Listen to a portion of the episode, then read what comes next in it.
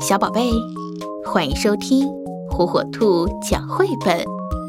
今天，火火兔要给小朋友们讲的绘本故事，名字叫《不，我不要》。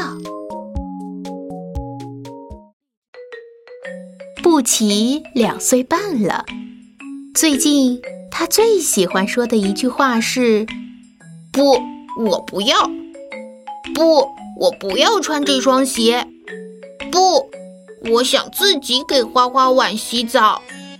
不，我在找小鸡呢。嗯，我不要玩汽车。我不要吃饭。嗯，我不要吃这片绿色的叶子。不，我要自己洗澡。终于到晚上了，布奇等着妈妈讲故事呢，宝贝。